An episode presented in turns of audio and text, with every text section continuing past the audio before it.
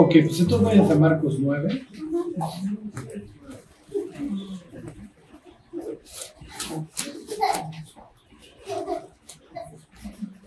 Los estudios de los domingos son más son más para la vida, ¿están de acuerdo? Cómo vivir la vida, etcétera. Aquí yo los quiero hacer este ajá, teólogos. Espero que esté funcionando. Bueno, entonces dice 9.1. También les digo de cierto, digo que hay algunos de los que están aquí que no gustará la muerte hasta que hayan visto el reino de Dios venido con poder. Bueno, esto pues ya lo vimos la semana pasada. ¿Se acuerdan? La explicación más lógica es que está diciendo que ahí están los ángeles rivales, o que ahí están los caídos. Y se está refiriendo a ellos. Las otras explicaciones tienes que hacer gimnasia, porque o tienes que decir que Jesús está mintiendo, que falló esta profecía, o que sí vino el reino de Dios en esa época cuando Cristo resucitó. El contexto no te lo permite, porque se acuerdan que Jesús está haciendo referencia en, esta historia a cuando el Hijo del Hombre venga en su gloria. ¿Sí, sí se acuerdan? Entonces, no, digo, no, no vuela, o sea, no fly, cualquier, de que no es que sí se cumplió en su época, no vuela. No vuela. Pero bueno, pues ya, vamos a dejar esa discusión a un lado. Obviamente el hecho de que estén ahí al pie del Monte Hermón, junto a las puertas del infierno, pues hace esta explicación pues, la más viable, ¿ok? Se tiene uno que quitar la, cachucha de, de, ilustrado y creer que hay seres celestiales y que hay Dios, ¿ok? Bueno, ok, viene el 3, aquí nos vamos a detener un rato. Seis días después, Jesús tomó a Pedro, a Jacobo y a Juan y los llevó aparte solos a un monte alto y se transfiguró delante de ellos. A ver, les continúo leyendo. Y sus vestidos se volvieron resplandecientes, muy blancos como la nieve, tanto que ningún lavador en la tierra los puede hacer tan blancos. Y desapareció Elías con Moisés, que hablaban con Jesús. Ok, ahí nos detenemos. Muchos datos. Seis días ¿Ustedes creen que es relevante el, plazo? ¿Eh? ¿Por qué?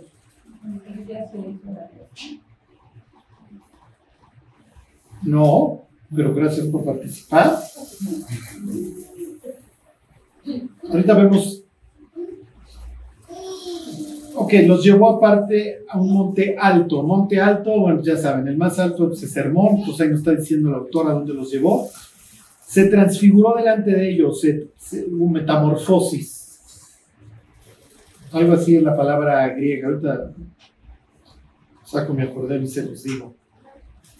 Sus vestidos se volvieron resplandecientes, muy blancos. ¿Está dando un dato importante? Sí, para lavarse pecados. No, tampoco, Henry, pero también agradecemos tu aportación. ¿Ok? Dejó ver su divinidad, o sea, lo brillante. Ese, acuérdense que es el uniforme. ¿okay? Ahorita vemos unos pasajes. Como la nieve. Oh, como la nieve. Si Nicodemo estuviera leyendo Marcos, ¿sabría Nicodemo qué pasaje se está refiriendo? Acuérdense que ellos no tienen Instagram, no tienen Facebook, entonces saben la Biblia de memoria. El que no naciere del agua y del espíritu. Oh, Ok, agua y espíritu en un mismo versículo. Ok, se nos está hablando de Ezequiel 36. Ok, cuando habla de blancos como la nieve,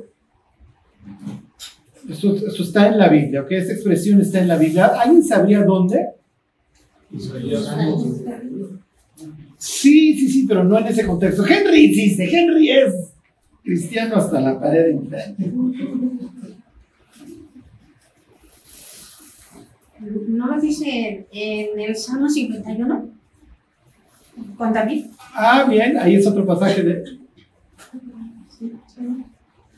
¿Ahí qué dice? Lávame y seré más blanco que la nieve. Purifícame con mi sopo, claro que sí. No, pues ya son teólogos, ya. No está la Biblia, ya está en el cerebro. Ahorita les hago preguntas de otras palabras, a ver si. Ok, aparece en Elías con Moisés. ¿Es relevante? Pudo haber aparecido Eliseo y Josué. Ajá, ok. No los dos. Agradecemos también esa errónea aportación, pero uno de ellos sí. Elías. Ahorita vemos, pero todo eso tiene que ver, obviamente. Todo eso tiene que ver. Ok, la semana pasada vimos este ejemplo de personajes que se encontraron con Dios en un monte. Balaam, Moisés, ahorita vamos a ver a Moisés. El propio Elías, ¿se acuerdan? Este, Elías en el monte Carmelo y luego cuando va al sur también va al monte de Dios y también se encuentra con Dios. Es que extraño que también esté el propio Elías. Ah, díganme otra persona que, que se encuentre con Dios en un cerro. ¿Alguien sabría? Otro personaje bíblico. Moisés. Sí, sí, Moisés, eso por supuesto. Se la vive, sube y baja. Era alpinista. Debe tener unos muslos de este pelo. Sí, cuando ustedes lean el Éxodo, sube, baja, diles, regresa. Yo creo por eso vivió 120 años, ¿no? Tenía unos pulmones el tipo.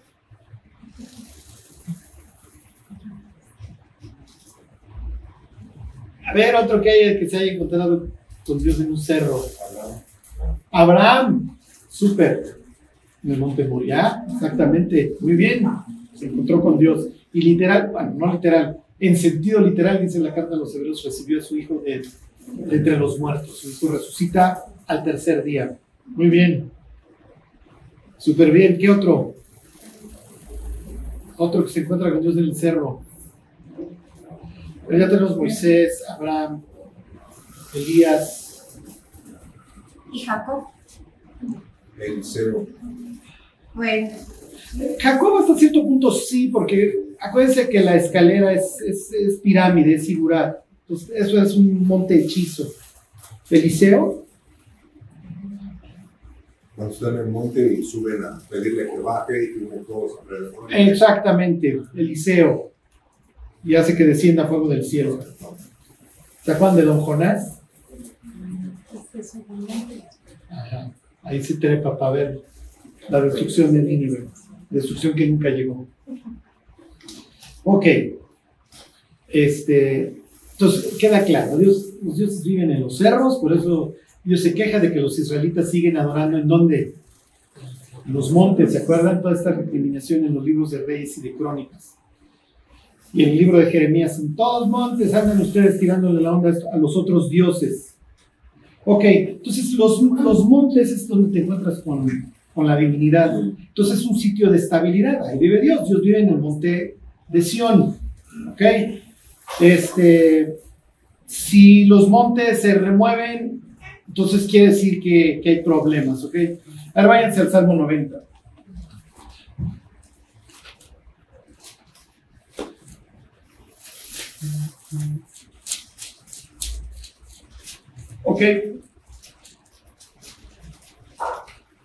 Dios es el creador, entonces todo lo que implica estabilidad, todo lo que... ¿Se acuerdan el ejemplo que les daba yo la semana pasada, que, que puso su casa sobre la peña? ¿Ok? Dice, Señor, tú nos has sido refugio de generación en generación, antes que naciesen los montes, y formaste la tierra y el mundo desde el siglo y desde el siglo, tú eres Dios. Entonces Dios formó los montes. A ver, este, váyanse al Salmo 104. Y luego vamos a regresar al Salmo 104.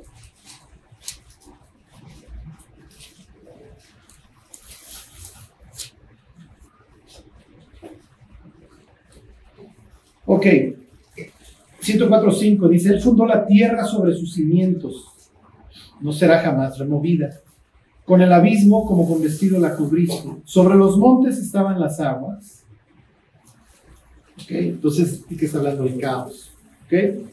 Charlie está hablando de Génesis 1, 2 o del diluvio, puede estar hablando de los dos, porque además los dos representan lo mismo, el caos y las aguas, ¿ok? Revueltas. Entonces llega Dios y arregla el caos. Y entonces lo que va a brotar, lo que va, ¿dónde queda? Ahí tienen a otro que se encuentra con Dios. El arca tiene tres pisos, al igual que el tabernáculo, y como ellos ven el cosmos, se baja Moisés y en un monte Piensen en, el arca como una especie de tabernáculo, se baja de ahí y le ofrece el sacrificio a Dios, y Dios le habla le hace estas promesas del arco iris, etc. Hay otro tipo que se encontró con, con Dios en un monte. Se los vuelvo a leer, dice el 5. Él fundó la tierra sobre sus cimientos, no será jamás removida. Con el abismo como con vestido la cubriste, sobre los montes estaban las aguas. A tu reprensión huyeron, al sonido de tu trueno se apresuraron, subieron los montes, descendieron los valles al lugar que tú les juntaste. Ok, pero si hay caos, ok, ahora váyanse al Salmo que es 46.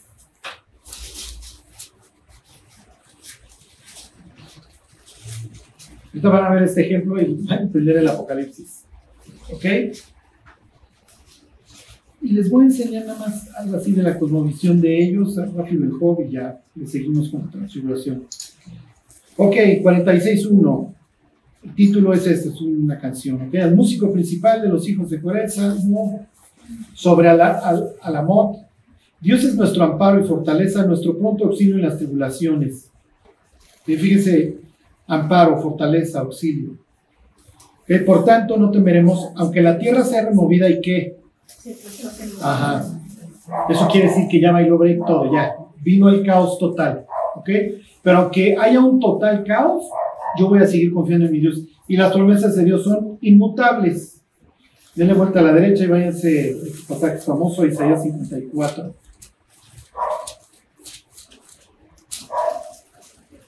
Entonces los montes es un sitio estable, pues ahí vive Dios. ¿Ok? Si tú ves que los montes empiezan a mover, esto ya se acabó. ¿Ok? Porque todo lo que implica estabilidad quiere decir que vuelve a reinar el caos, como dice el 104. 54.9, ahí está. Dice, porque esto me será como en los días de Noé, cuando juré que nunca más las aguas de Noé pasarían sobre la tierra. Así he jurado que no me enojaré contra ti ni te reñiré. Cuando alguien les pregunte si la salvación se pierde, le en esto. Y luego dice, porque los montes se moverán, o sea, ya todo se desmoronó, y los collados temblarán, pero no se apartará de ti mi misericordia, ni el pacto de mi paz se quebrantará, dijo Jehová, el que tiene misericordia de ti. Si se fijan, es una variación sobre el mismo tema del salmo que acabamos de leer. Ok. Cuando abrió el sexto sello, a ver, váyanse a Apocalipsis 6.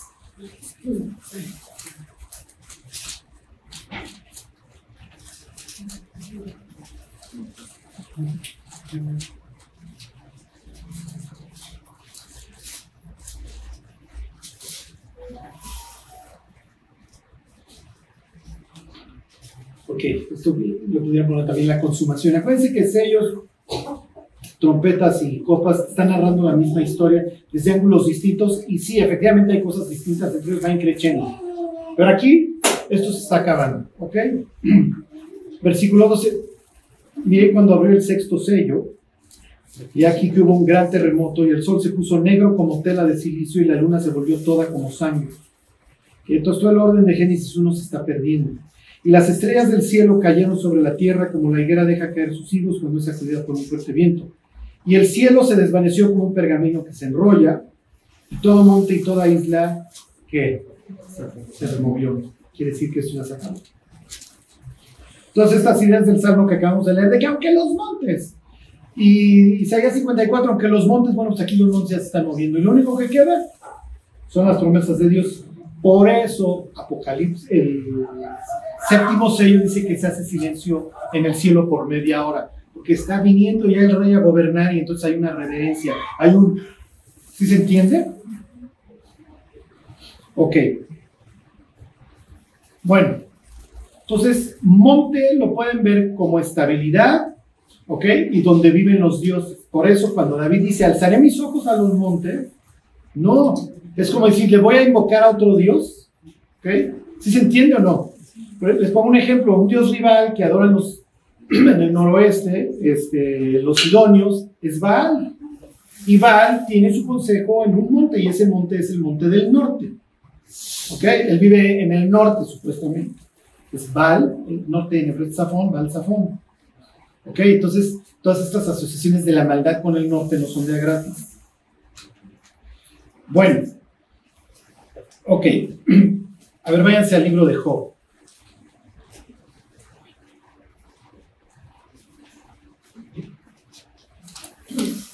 Los antiguos no tienen necesidad de subir el Everest porque además no tienen ningún caso, o sea, arriesgas el físico. Si hoy lo arriesgan con tanque de oxígeno en la, antigüedad, mucho más. Entonces los dioses viven allá y además para los vecinos el ser humano es bastante molesto para los dioses. Por eso nosotros vivimos acá, piensen en los griegos, ¿en dónde viven? ¿Eh? ¿En dónde viven los dioses griegos? En el monte Olimpo y ya los otros que se queden ahí de brutos. ¿sí? De repente se os va a tener relaciones sexuales con gran cantidad de mujeres. Pero ustedes son una bola de ruidos, no le anden armando el jamón, nosotros vivimos acá y ustedes viven allá. Cuando Dios exhorta a Job, nosotros lo leemos y decimos, Dios, ¿qué viene al caso todos estos ejemplos que le das? No vienen ni al caso. Y Dios dice, no viene al caso para ustedes. Ustedes tienen drones, aviones, ustedes ya pasan el Everest por encima. En la antigüedad este es el lugar recóndito. ¿Y quién vive ahí? Pues para saber. ¿Y qué animales se mueven por ahí? Y entonces Dios hace esta referencia que controla todo, ¿sí se entiende? Porque en su cosmovisión está la cúpula, están los cielos que dividieron las aguas, Dios está sentado en un trono viendo todo. Y entonces regaña a Job y le dice el ejemplo del águila, del asno, de la cabra. ya se los dije para que, para que se los lea. A ver, este, 39.1.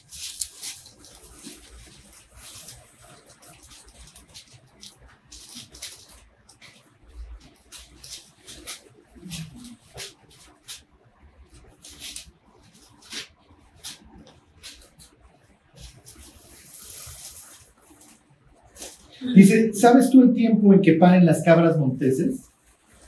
¿Sabría Job? No, porque las cabras viven hasta allá y no tienen ningún interés en andar como National Geographic persiguiendo a las cabras. ¿Ok? Dice, miraste tú las siervas cuando están pariendo, contaste tú los meses de su preñez y sabes el tiempo cuando han de parir. Para nosotros nos hace ridículo estas preguntas, para Job no. Yo le estoy diciendo, mira, yo, yo veo todo desde aquí arriba. Lo que para ti es extraño, lo que para ti es recóndito, yo lo veo. Y hasta cierto punto le está diciendo, todas las cimas de los montes, yo las fundé, como diría el Salmo 90 o el 104, y yo lo controlo todo. Yo estoy por encima de todos los dioses. ¿Sí se entiende lo que le está diciendo? Ok, este, fíjense, versículo 5. ¿Quién echó libre al asno montés y quién soltó sus ataduras? ¿A cuál yo puse casa en dónde? En la soledad, tú no vas ahí, no hay, no hay necesidad. ¿Sí me explicó? Y sus moradas en lugares estériles. Este. Ok, a ver, váyanse al 26.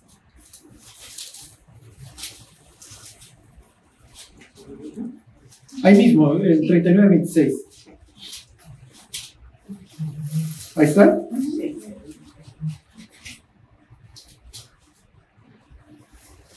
Dice, vuela el gavilán por tu sabiduría y se extiende hacia, y extiende hacia el sur sus alas. Se remonta el águila por tu mandamiento y pone en alto su nido. Job no tiene forma de conocer el nido de un águila, tendría que escalar muchísimo. ¿Sí se entiende? Job es un ganadero. A nadie le interesa allá. Lo que quiero que vean es la cosmovisión. ¿Para qué sube Jesús al monte más alto? Si son lugares recónditos, no somos alpinistas. ¿Para qué sube Balaam? ¿Para qué sube Moisés? Ah, lo que quiero que vean es, bueno, si lo subió a un monte, ¿es para qué? Un propósito. ¿Y qué le pasó a Balaam? En este ejemplo, ¿qué le pasó a Abraham? ¿Qué le pasó a Moisés? ¿Ok? ¿Con quién se encontraron? ¿Sí se entiende? ¿Por qué se le ocurre hacer un torneo a Elías en un cerro? Pues ya lo allá abajo. Finalmente acaba matando a los tipos allá abajo, en el río de allá abajo. ¿Cuál es la necesidad de, a ver, muchachos, súbanse la leña y todo, vamos a hacerlo allá en la cumbre del Carmelo? ¿Por qué lo hacen en la cumbre del Carmelo? Ustedes van a ver muchas veces en la Biblia en la asociación del Carmelo con Bazán. Ok, es el mar Mediterráneo. Mientras más al norte vas, más fértil. Las, de las zonas más fértiles, aquí tendrían Carmel, aquí tendrían Bazán, están en el norte. Entonces estos lugares se ponen como soberbios porque aquí hay agua. ¿Ok? Aquí está bonito, aquí hay vegetación, aquí. No les voy a decir Cuernavaca, pero sí están las flores. Llegas aquí al mar muerto y exactamente no hay nada, está todo muerto. Aquí está basado. ¿Sí se entiende? Lo que quiero que cuando, cuando lean seis días, un cerro se transfigura, aparece Moisés, Elías, ¿qué me quiere decir la historia? Es muy relevante, ¿ok? Ellos no van, en su mente es, pues ahí está el gavilán, ahí está la cabra montés, no me interesa, por eso regañaron a Job con esos ejemplos, que no tienen la más remota idea. Cuando paren las cabras montés, porque pues, igual ya ha visto alguna por ahí a lo lejos, igual ya ha visto un águila que se remonta hasta arriba. Me acuerdo de una foto en primaria de, de una revista de National Geographic que pegaron en el salón, en donde era una super foto porque había un río que se veía de este pelo, piensen en el coyote, este, y el correcamino, se ve, el río se veía de este pelo, hacía metros, no sé, el acantilado, y en las garras tenía un pez. Entonces la cantidad de metros que, vol, que voló para írselo a, a comer a su nido, no sé, 300, 500 metros para arriba. Sí, pero yo nunca, me voy, yo nunca voy a ver esa escena si no soy un fotógrafo en National Geographic en el siglo XX. ¿Sí se entiende? Eso es recóndito. Entonces, pues así andar trepando montes y el más alto, pues no, a menos de que esto sea relevante para la historia. ¿Ok? Entonces, cuando Marcos dice, y también lo dice ahorita lo leemos en el Evangelio de, de Mateo, porque es relevante, cuando dice que subieron, algo va a suceder. Ok, seis días. ¿Nadie le atina a los seis días? Está difícil, ¿eh? No, tampoco creen que era así muy fácil. Bueno, vamos a ver los seis días. Váyanse al Éxodo. Éxodo 19. Aquí vamos a tener muchas referencias al Éxodo.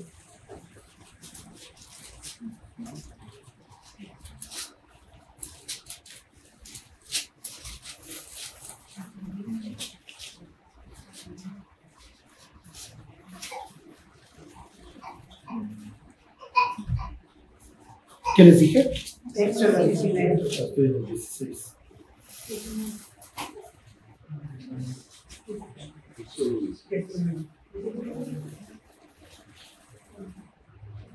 Entonces, este, ¿dónde estoy? ¿Eh? ¿Dónde dice?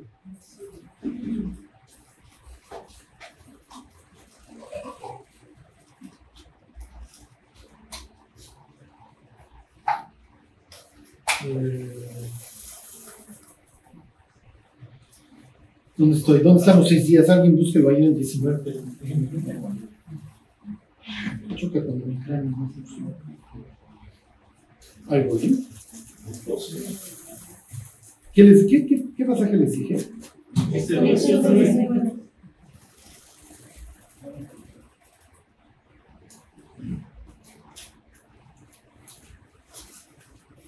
19. El Señor 12 dice, estén preparados para el día tercero, porque al tercer día Jehová descenderá al ojo del pueblo al mundo del Sinaí.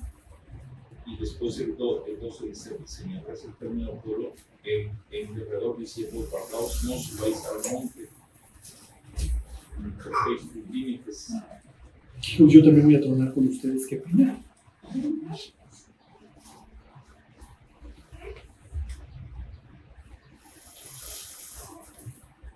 Ahí voy.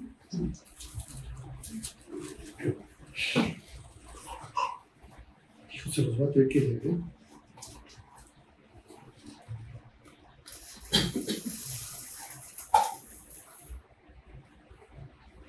En, en Éxodo 20, 11 dice, porque en seis días... Sí, sí, sí. cielo".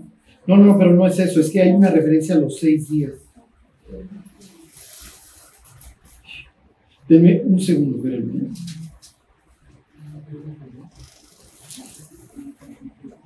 Ahorita me acuerdo.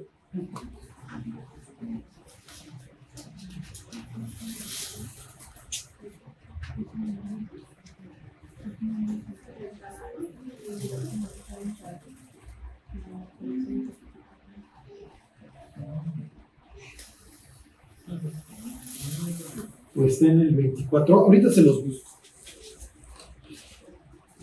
Se me hace que va a ser el 24.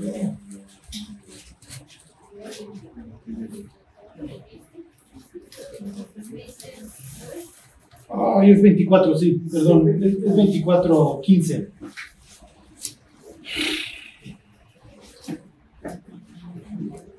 Ahí está.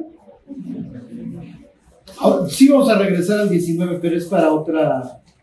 Pues ya lo leímos. ya. Sí, les había dicho 19.9. A ver, les leo el 19.9, pero ya, ya les voy a dar la respuesta.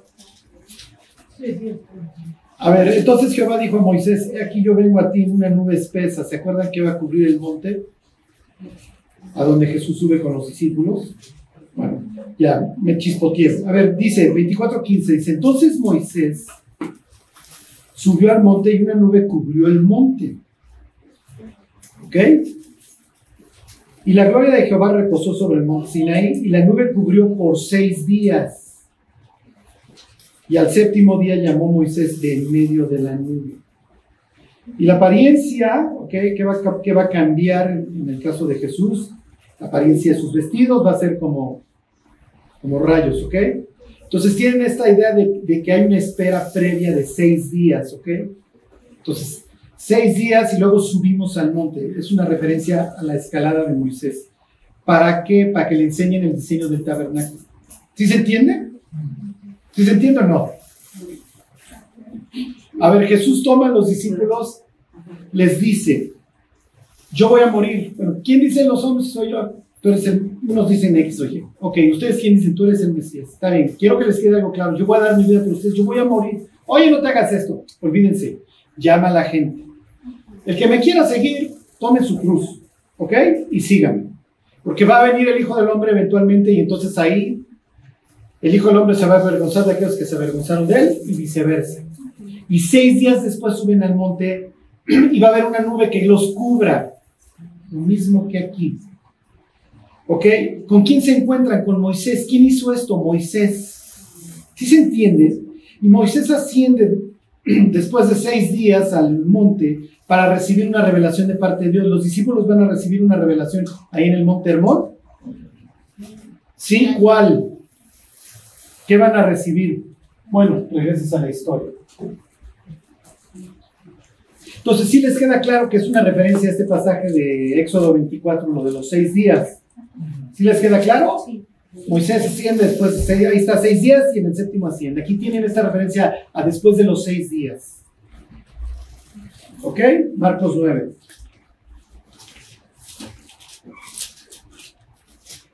Ahí está. Ok. Entonces dice, seis días después, en Éxodo 24 ac- ac- acabamos de leer que después de seis días, órale, súbete al monte. ¿Ok? Jesús tomó a Pedro, a Jacobo y a Juan y los llevó aparte solos a un monte alto. ¿ok? Pues ellos no van a los montes a no ser que te vayas a encontrar con Dios y se transfiguró delante de ellos. Moisés en, que, en el 24 ve el fuego este, ¿ok? ve la apariencia de Dios como fuego. Y sus vestidos se volvieron resplandecientes, muy blancos como la nieve, tanto que ningún lavador en la tierra los puede hacer tan blancos. Ok, les voy a preguntar, ya se transfigura Jesús, ¿qué revelación van a recibir en cuanto a Dios? ¿Qué revelación van a recibir en cuanto a Jesús? Efectivamente. Este es mi hijo amado, ahorita vemos todo lo que implica. ¿Por qué es necesario que los discípulos sepan eso? Se los pregunto.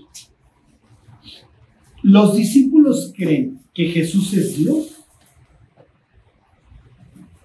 Obvio. ¿Por qué dirían que no? ¿Mandé? Sí, ok, pero a ver, de lo que hemos visto en Marcos, díganme un pasaje que enseñe que Jesús es Dios.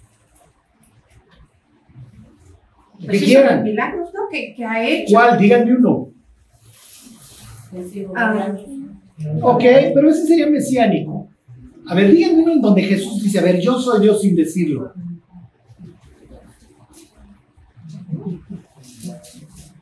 De los de Marcos que hemos visto. Sí, sí, por eso vamos a decir que es mesiánico. Es Isaías 35. Exactamente. Cuando perdona. para que sepáis que el Hijo del Hombre tiene potestad. Es una referencia a qué pasaje. Daniel 7, exactamente. Díganme otro claro en donde está diciendo soy Dios. A ver, pues digo, lo vemos, lo vimos hasta el cansancio. No sé cuándo cuando camina, cuando calma la tormenta. Todas estas referencias en los salmos de que Jehová sosiega la tormenta. ¿Sí se acuerdan? Entonces, cuando él pone quieto, él está diciendo que él es Dios. El, el libro de Job dice que Dios camina sobre las olas del mar. Y eso lo va a hacer después, que es regodearse sobre el cadáver del enemigo. Primero pongo quieto. Acuérdense que la expresión es que le pone bozal, ¿se acuerdan? Y luego lo piso. El Dios guerrero está pisando al enemigo, está regodeando. Aquí todavía no ha caminado sobre el mar, pero ya lo puso quieto. Es una referencia a la divinidad, pero es esa. ¿Ok? Hasta cierto punto también Legión, cuando pone quieto a Legión. Miren las otras de que le devuelve la vista y sana, y eso pudiéramos decir, bueno, lo que pasa es que tiene ciertas facultades, pero esas también las tenía pues, luego los propios discípulos. ¿Sí se entiende? Eso no quiere decir que los discípulos fueran Dios cuando sanaban. Poner el mar quieto y, y perdonar. Acuérdense, Jesús actúa la Biblia y a veces la implica. Cuando Él dice, para que sepan que el Hijo del Hombre tiene potestad para perdonar pecados. ¿Ok? La referencia al Hijo del Hombre es una referencia a Daniel 7. Y aquí es donde quiero que vean un poco de teología. Los judíos hasta la fecha debaten si el Mesías va a ser divino o no y se inclinan por qué no. Entonces, cuando ande la bestia por ahí, pues muchos me dicen, pues el Mesías. ¿Ok? Lo, lo ven como un líder político, efectivamente, un descendiente de David. Pero de que les quedaba claro de que el Mesías era divino, sí, sí les quedaba claro en aquel entonces. Hubo que hacer un control de daños. Llega el testigo de Jehová a su casa. ¡Ting dong! Jesús no es Dios. ¿Tú qué le dices? ¿Qué dijo el martes, Charlie? No, vale,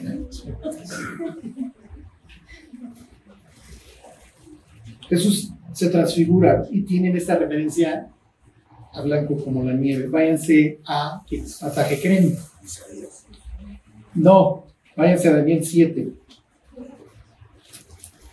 Díganme otro pasaje en donde Jesús aparece con los vestidos blancos como la nieve. Exacto, Apocalipsis 1. Trae el uniforme. ¿Ok? Los seres celestiales suelen traer ese uniforme blanco que resplandece. Díganme un ejemplo. Díganme un ejemplo. De donde quieran.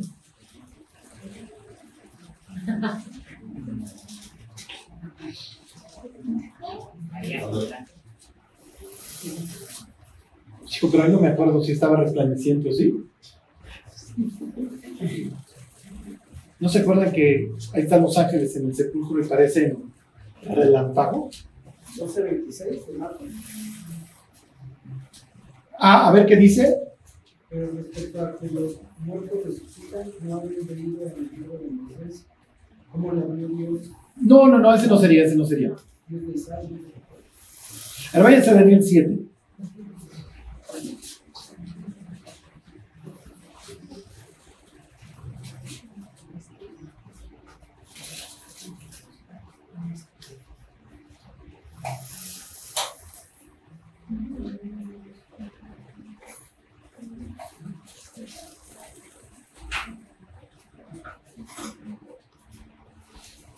Ok, 7, 9, ahí está. Estuve mirando hasta que fueron puestos tronos. Luego les va a hacer un resumen. Y se sentó un anciano de días, cuyo vestido era qué? Oh. ¿Quién es ese anciano de días? ¿Mm? No me digas. A ver, no es Santa Claus. Digo, espero que nadie lo haya pensado. Les voy a leer Marcos 9:3. Y sus vestidos se volvieron resplandecientes, muy blancos como la nieve.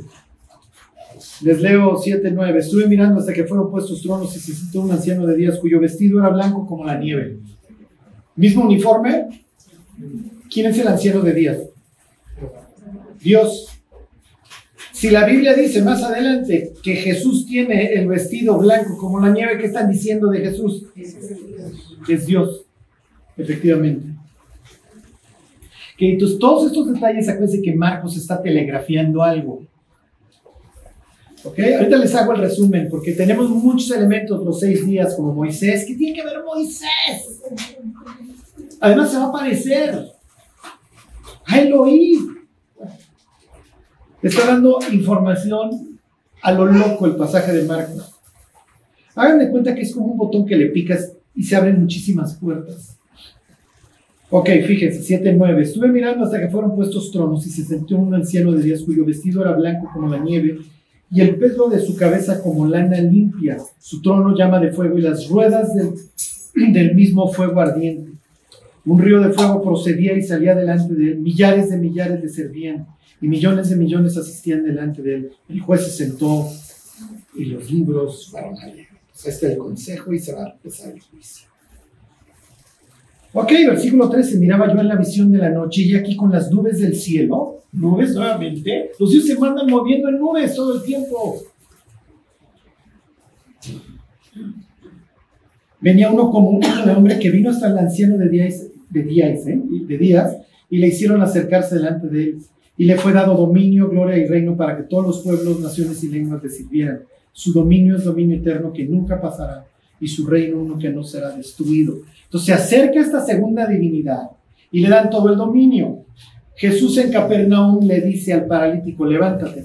Pues, bueno, antes le dice, tus pecados te son perdonados.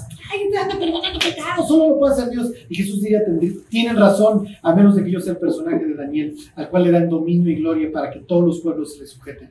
Pues para que sepan que el Hijo del Hombre tiene potestad, ¿está haciendo esta referencia al 7.13? Levántate y vete. Si se entiende cómo Jesús trae un pasaje y se lo exhibe al auditorio y les dice, yo soy Dios. Lo que pasa es que los discípulos, ¿qué tanto lo entienden en ese instante? Y olvídense, cuando Jesús esté colgado en una cruz, ¿cuál Dios? no puede ser Dios. Ahora regresense dos mil años a un pueblo como Corinto, un antro, una ciudad tipo Roma. Y tú te preguntan, ¿en qué Dios crees? No, yo creo en el Dios de los cerros. ¿Dices cuál es? Pues mira, lo mataron en una cruz y resucitó. ¿Qué? Estás enfermo del cerebro. Eso es como si dices, mira, yo creo en un delincuente que mataron en Arizona en la silla eléctrica y después de tres días todo, chamuscado lo que quieras, pero resucitó. Y traes colgada una silla eléctrica. ¿Qué pensaría de ti la gente? Estás enfermo del cerebro. Eso es lo que predican los discípulos. Ese es el Dios en el que creemos, aunque ustedes no lo crean. Entonces los discípulos, cuando les dicen, me van a matar, muchachos, ¿qué te van a matar? Eres el Mesías, tenemos un perfil de ti, pero de que seas Dios. Por eso cuando Jesús calma la tempestad, ¿qué es lo que hacen los discípulos? ¿Quién es este que aún el viento le obedece? Ok, regresen a la historia. ¿Cómo vamos? Les tengo que hacer un resumen, porque si no se van a quedar con la cara así de falla rica. Van a decir, sí, sí, sí se oyó interesante.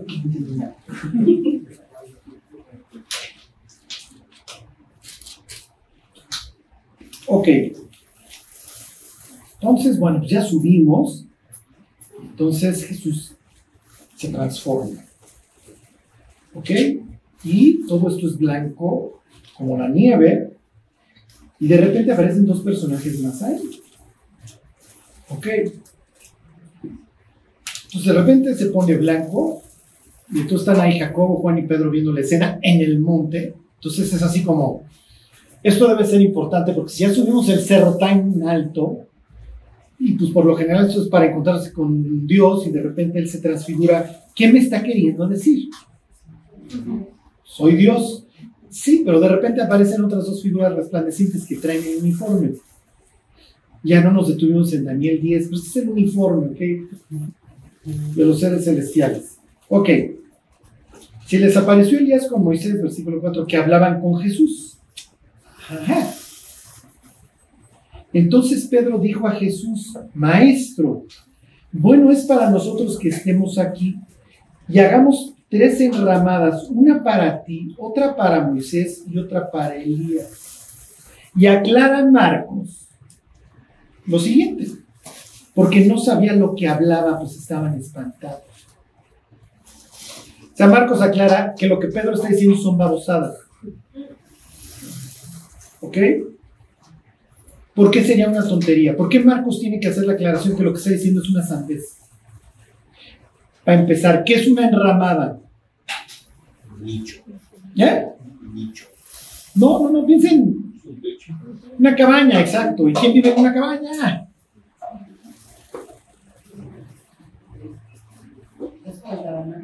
El tabernáculo, exactamente. Ustedes tres tabernáculos. La palabra griega es este skene. Está en el Evangelio de Juan. Ya no los debería de confundir más, pero tengo que ser valiente con ustedes. Espero lo mejor de ustedes.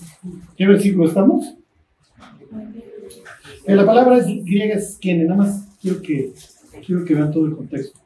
Es 9, 5. Skene. Ok.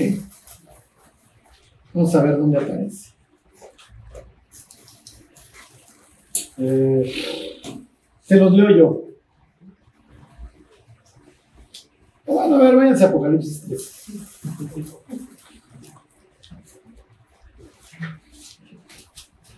Solo quiero que vean, entre otras, también la carta a los hebreos se cansa de utilizar esta palabra skene.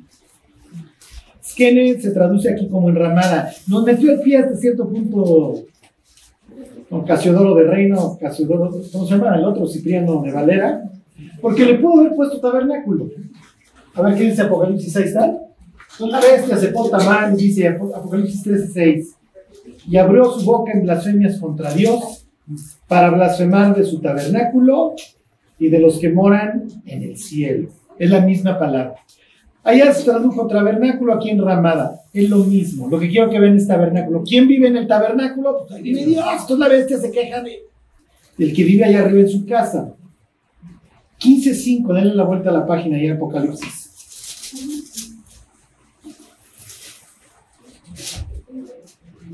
Después de estas cosas, miré, y aquí fue abierto en el cielo el templo del tabernáculo del testimonio, bla, bla, bla. Lo que quiero que vean es que la palabra que pudo haber puesto aquí Marcos es tabernáculo. ¿Quién vive en el tabernáculo? Dios.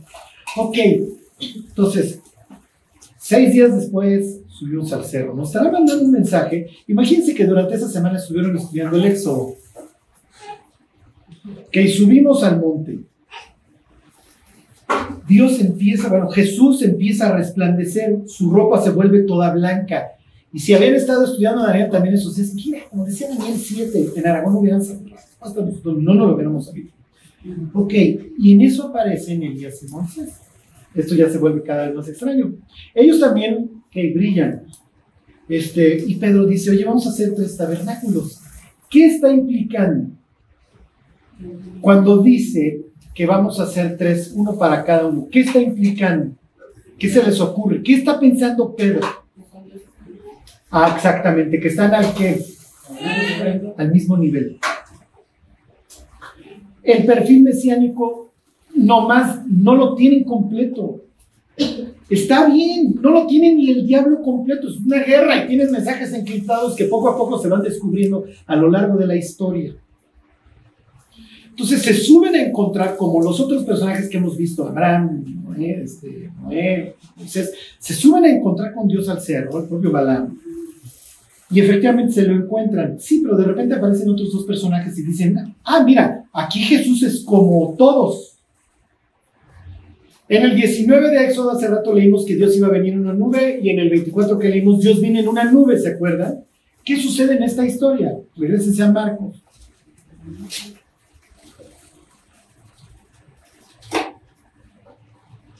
Entonces vino una nube que les hizo sombra y desde la nube una voz que decía, este es mi hijo amado, a él oíd. ¿Ok? La Biblia dice que Dios anda en nubes. Ahora vamos a ver un ejemplo. Vayan a Salmo 104 de regreso.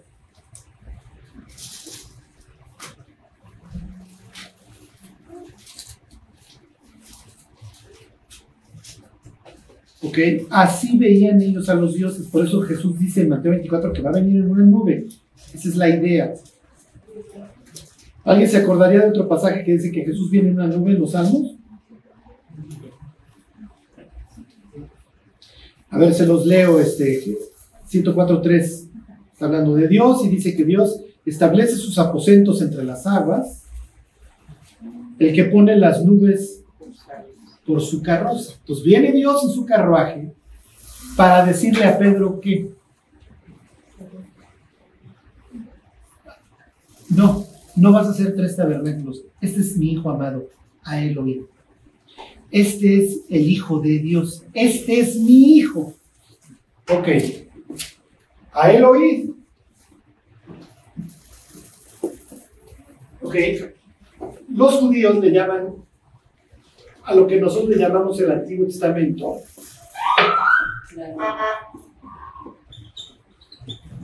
Le llaman así, o si quieren esto acá. ¿Ok?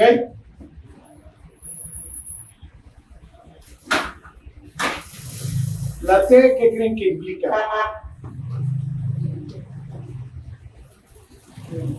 Es un, es un, es un acrónimo, es un resumen. La T, ¿alguien ¿Qué creen que implica la T? ¿T? ¿Eh? ¿La ley? Ajá, ¿cómo le dicen a la ley? Exactamente. Ok.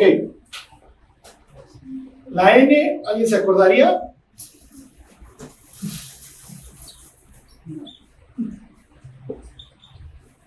Navi, profeta.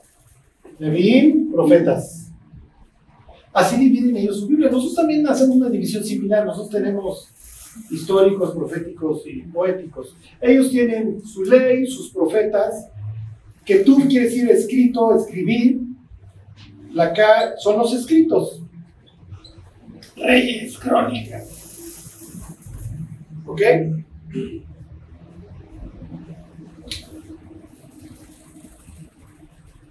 Este es mi hijo amado, a Elohim. Díganme una referencia a este es mi hijo. ¿Eh? Cuando se le aparece, cuando la paloma, cuando Juan está Sí, sí, sí, sí. Pero del Antiguo Testamento.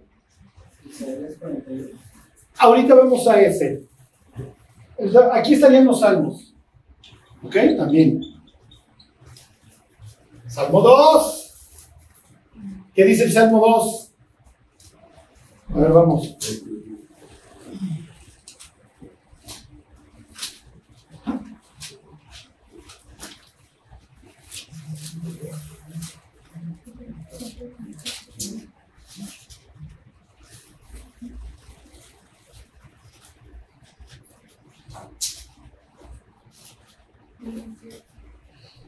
Dice 2.7.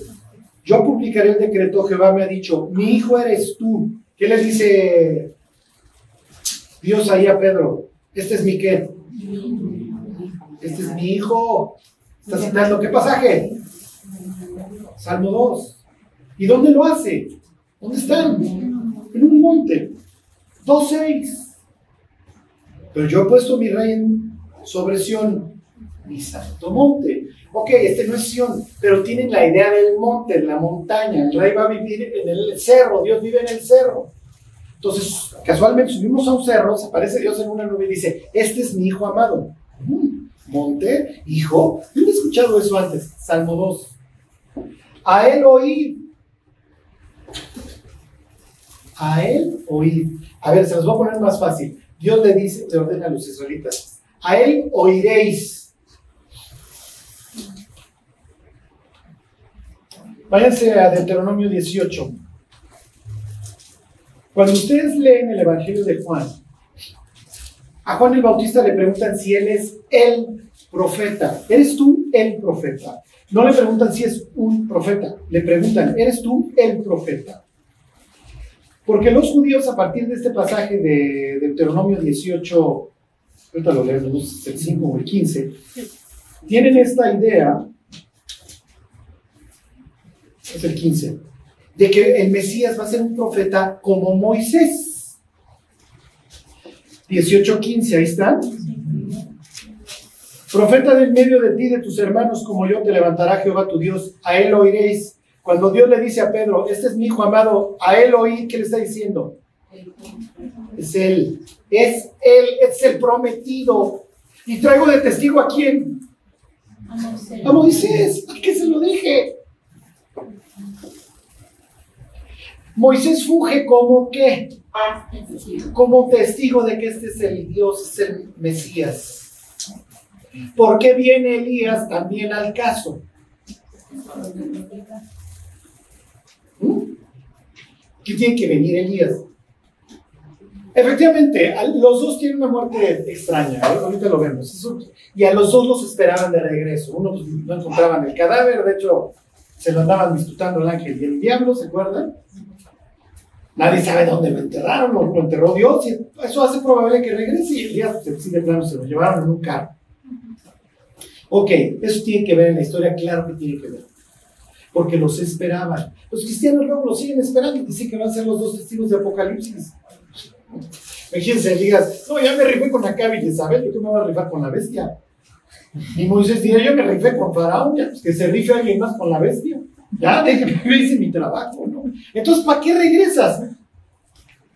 Precisamente vengo a dar testimonio. Dijeron que alguien iban a levantar como yo y que a él, habría que oír. Pues vengo a la coronación del Señor y a decir, señores, vengo de testigo. A mí me dijeron que iban a levantar uno similar a mí, que a él lo oyeran. Ahí está el Señor diciendo, propio Dios diciendo, este, este es, y yo vengo de testigo. A mí fue el que me lo dijeron. ¿Sí se entiende?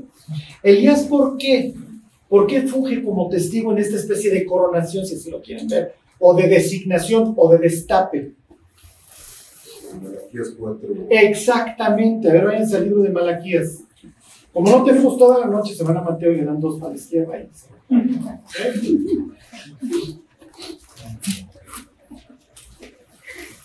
Y luego, cuando bajen, los discípulos le van a decir, ¿por qué decía la Biblia que tenía que venir Elías primero? Si ya estás aquí, ¿dónde estuvo Elías? Ya llegaremos a eso, ya no los voy a cargar más, pobre canción. Me lo imagino en la jaula ya hecho pedazos.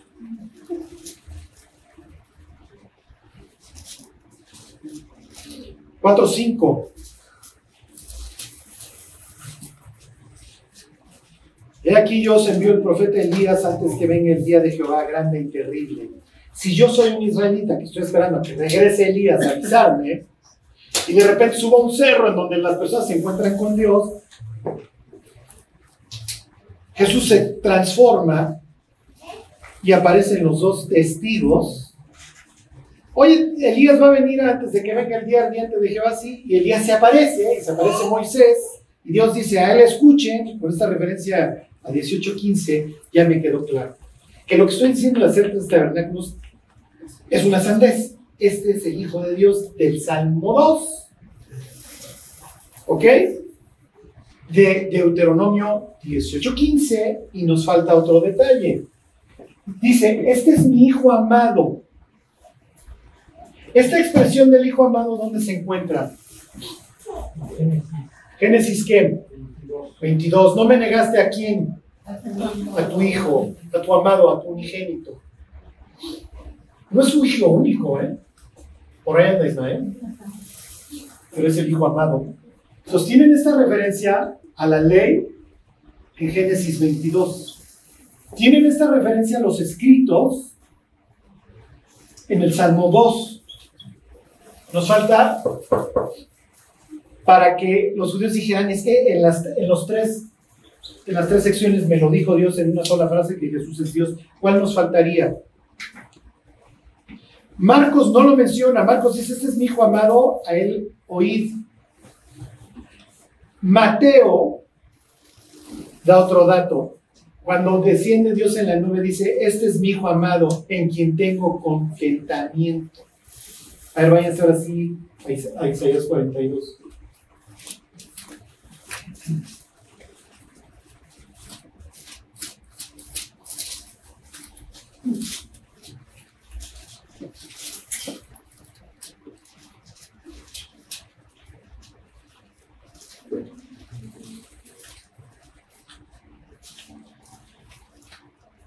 Ok, y ahorita les hago. Bueno, ¿qué dice? Este es mi hijo. He aquí mi siervo, ¿no? Se los voy a decir de memoria. Yo le sostendré. En quien mi alma tiene contentamiento. Él trae justicia a las naciones. ¿Sí se los dije bien o no? ¿Qué les dije? Isaías 42.1. ¿Y qué dice? A ver, a ver, léanlo, alguien que. He aquí mi siervo, yo Mm. le sostendré, mi escogido, en quien mi alma tiene contentamiento. He puesto sobre él mi espíritu, él traerá justicia a las naciones. Perfecto.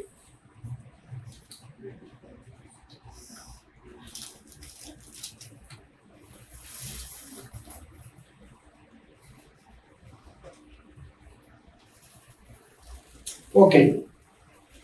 Vamos a hacer el resumen. Ya le ponemos palomita a esto, ¿están de acuerdo? La historia del cerro arranca diciendo que seis días después, ¿ok? Tienen este lapso, este interludio de seis días, al igual que Moisés, que va a subir al monte para encontrarse con Dios. Dios le va a dar el diseño del tabernáculo, etcétera, y se va a aparecer como un como fuego, ¿ok? Resplandeciente.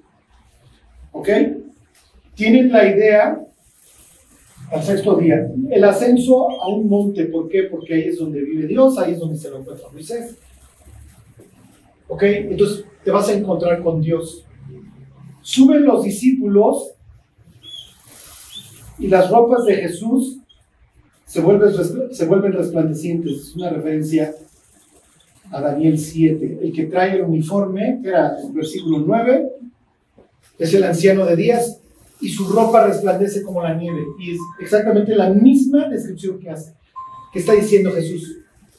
Soy Dios. Hay una antigua profecía en Deuteronomio 18:5 de que va a venir un profeta al que Israel va a tener que oír. Y entonces se, apare- se aparece Dios en una nube, esto es típico, dice, es él. Y la persona a la que se lo dijeron, a Moisés, aparece como testigo y dice, efectivamente, escúchenlo. Él es el profeta que había de venir.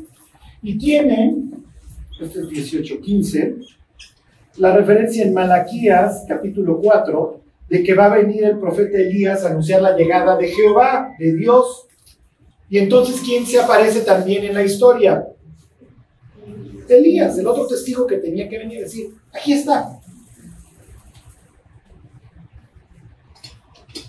Y los discípulos van a bajar de ahí, estos tres, con su mundo totalmente afectado, con su mundo totalmente transformado, y van a empezar a hacer preguntas. Una de ellas, ¿por qué dice la Biblia entonces que Elías tenía que venir primero?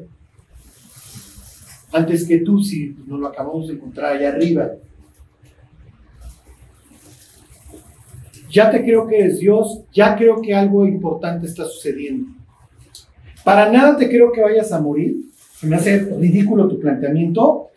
Y el día que vengan a prenderte, yo voy a sacar una espada y voy a luchar porque pues, no puedo perder. Yo estoy con Dios, ya, ya lo vi. Y esto va a quedar marcado en la vida de Pedro, al grado que en una de sus cartas, ¿se acuerdan? Lo menciona. Y hace referencia a Hermón como el Monte Santo.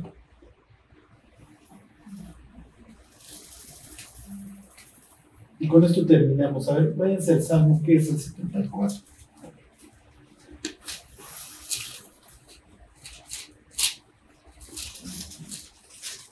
Esto se llamaría geografía cósmica.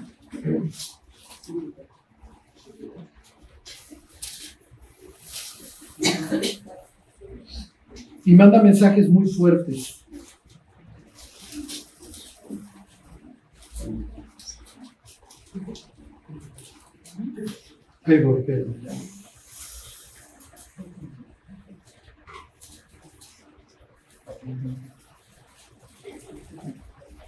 Hoy traje mi cerebro muy... ¿Qué les dije? Salmo 68.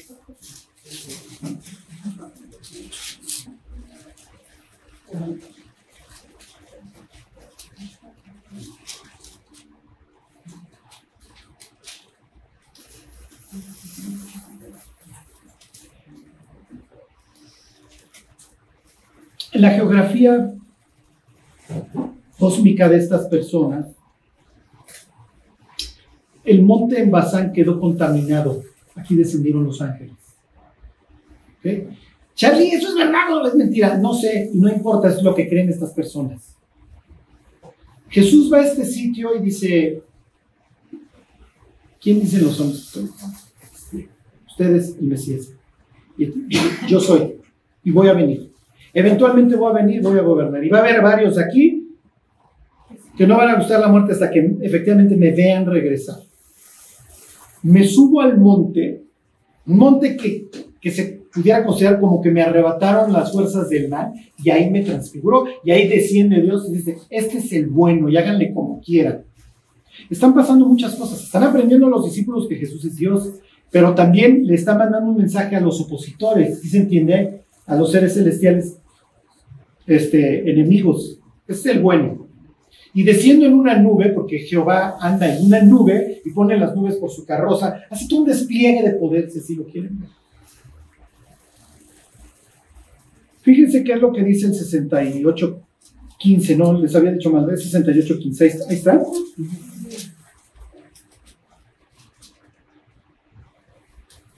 Dice, monte de Dios. ¿Es el monte de dónde? Ah, ¿qué está diciendo Dios? En ningún instante lo perdí.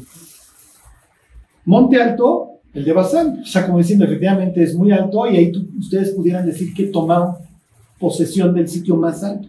No es cierto, es mío. ¿Qué mensaje le está mandando a los ángeles caídos? ¿Sí se entiende? Versículo 16. ¿Por qué observáis montes altos? Piensen no en monte ya, sino piensen en tribales. Al monte que deseó Dios para su morada. Ciertamente Jehová habitará en él para siempre. Es mío, lo que está diciendo, es parte de mi tierra. Y no me lo vino a arrebatar ningún ángel. Ok, versículo 17. Los carros de Dios se cuentan por 20, veintenas de millares de millares. El Señor viene del Sinaí para de otro cerro a su santuario. Y luego habla del victorioso. Subiste a lo alto, cautivaste la cautividad, tomaste dones para los hombres y también para los rebeldes, para que habite Ja, para que habite entre ellos Ja, Dios. Ok, el Señor que cada día nos colma de beneficios. Cuando los reyes regresaban de la guerra, con eso termino, hacían una exposición pública de los vencidos. Ustedes los traen ahí, a veces con garfios, a veces con cuerdas, como ustedes quieran, y le reparten al pueblo, que finalmente está mandando a los hijos a morir como soldados, le reparten al pueblo botín. Es lo que está diciendo el Salmo 68. Llevaste cautiva la cautividad. ¿Qué hizo luego? ¿Qué dice ahí? Repartiste dones a los hombres. Este pasaje luego lo cita Pablo en la carta los Efesios. No me meto en eso. Está el Dios gobernante y entonces reparte, ya vencí, claro, porque resucité de entre los muertos, vencí a los que los tenían ustedes cautivos. Eso lo vemos la próxima semana. ¿Qué tiene que ver Dios que venciste? Y Pablo lo explica muy bien. Este pasaje se lo aplica a Cristo y dice que Jesús venció a la muerte y entonces como rey subió a lo alto y repartió dones a los hombres, etc. ¿Qué tiene que ver Bazán? ¿Qué tiene que ver Bazán en toda esta historia, Dios? ¿Por qué lo incluyes en un salmo? ¿Sí se entiende? Oh, porque pues, hay pleito con los seres celestiales. Y entonces voy les digo, y ya voy a terminar, les termino el pastel, espero lo entiendan. Llego al lugar Bazán, Salmo 68, toda esta historia en Los Ángeles, que es lo que ustedes quieren. Yo soy el Mesías. Me espero seis días cual si fueran estos tipos de Moisés. Haciendo, les muestro mi divinidad. Viene Dios y los dos testigos a corroborarlo. Yo soy Dios, muchachos. Llámenle como quieran. Cuando desciendo me voy a encontrar un tipo poseído desde la infancia y lo pongo quieto. Pero es en este mismo lugar. Y aquí viene lo importante. Jesús en este mismo sitio le dice a los discípulos, ven esta piedra, que ellos entienden, la peña esta. Sobre esta peña voy a edificar mi iglesia. Y las puertas del Hades, este sitio que ustedes están viendo, que para ustedes evoca todas estas ideas de ser celestial contrario, etc., las puertas del Hades, ¿qué? No van a prevalecer. ¿Quién está a la ofensiva? ¿Quién está a la ofensiva? ¿Los ángeles o la iglesia? Las puertas de quién no van a soportar? Las del infierno. Entonces, ¿quién está, quién quiere asaltar al infierno? ¿Quién quiere? Cuando le hablas a una persona de Cristo y la persona se convierte, literalmente, ¿de dónde lo sacaste? Violaste la cerradura. Dice esta expresión de, de Pablo, dice, para que se conviertan de las tinieblas a la luz y de la potestad de Satanás a Dios.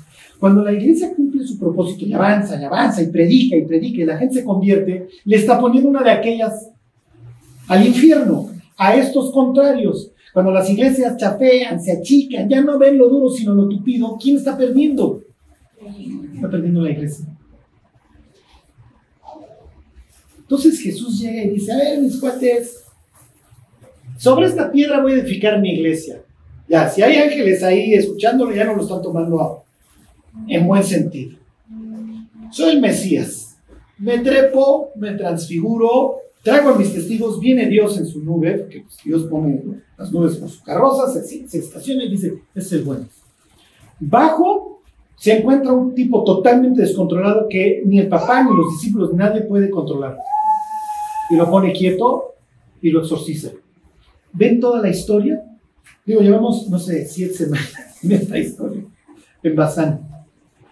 De aquí Jesús se va a ir a morir. Ya de aquí se arranca sus últimos días. El norte va a hacer todo un viaje al sur para morir. El Mesías iba a arreglar el descenso de los ángeles también. Todo este daño que hacen los ángeles, en la corrupción que se meten con las mujeres, la, la aceleración de la maldad humana, el Mesías viene y también lidia con ellos. Y la próxima semana vemos la escena. ¿Cómo va a suceder? cómo eventualmente Dios va a lidiar ya definitivamente con estos ángeles y los va a aprisionar. En el Inter, ¿qué quieres decir, Charlie? Que vivimos en lo encarnizado de la guerra. Y todos estos dioses contrarios no cogieron la cola y dijeron, bueno, muchachos, ya nos ganó, ya resucitó entre los muertos, ya nos puso una de aquellas. No, yo me eché a nadar y yo voy a destruir sus vidas, háganle como quieran. Esa es mi descripción de puesto. Voy a arrasar, puede ser que tomes malas decisiones, que fijes tus ojos en las cosas del mundo, que vivas mal, que peques, que te importa un bledo la eternidad. Y tú, a contrario, Sensu, le vas a atacar, vas a confiar en los dones que Dios te ha dado, vas a depender del poder de Dios. Y sí, tienes lo que se está para destruirme. Tienes a Dios a tu lado. Casi, casi nos diría un ángel caído, si luchas contra mí, habrás cumplido el propósito de tu vida. Por eso es que los cristianos en muchas ocasiones sufrimos. Estamos contra toda una estructura de maldad, diría Pablo, olvídense de la carne, dice Pablo. Nuestra lucha es contra toda esta estructura que Dios fue a ejemplificar a basar. Bueno, pues ya lo logramos, ya vamos a avanzar. Bueno, la siguiente clase les termino ya el chisme completo, Apocalipsis. Bueno, vamos a orar y que no nos perdamos en, el encarnizado de la batalla. Porque Dios lo entiende, somos tentados, sufrimos, nos deprimimos, la pasamos mal a veces, sí. Esto es parte de la destrucción de nuestro puesto. Bueno, Dios te damos gracias por, por los dones que tú has derramado en la iglesia, Dios, para que podamos servirte, para que podamos crecer. Ayúdanos, Dios, a seguir a tu Hijo a escucharlo de cerca en nuestras vidas. Te pedimos por las personas que, Dios, que tú sabes que queremos, que amamos, que queremos que se vayan al cielo para que, pues tú las libres de esas ataduras, Dios, que puedan salir de, ese abismo en donde hoy están tan espantosos. Gracias por todo lo que nos das, Dios. Bendice esta iglesia que pueda ser un candelabro en medio de tantas tinieblas. Te lo pedimos por Jesús. Amén. Amén.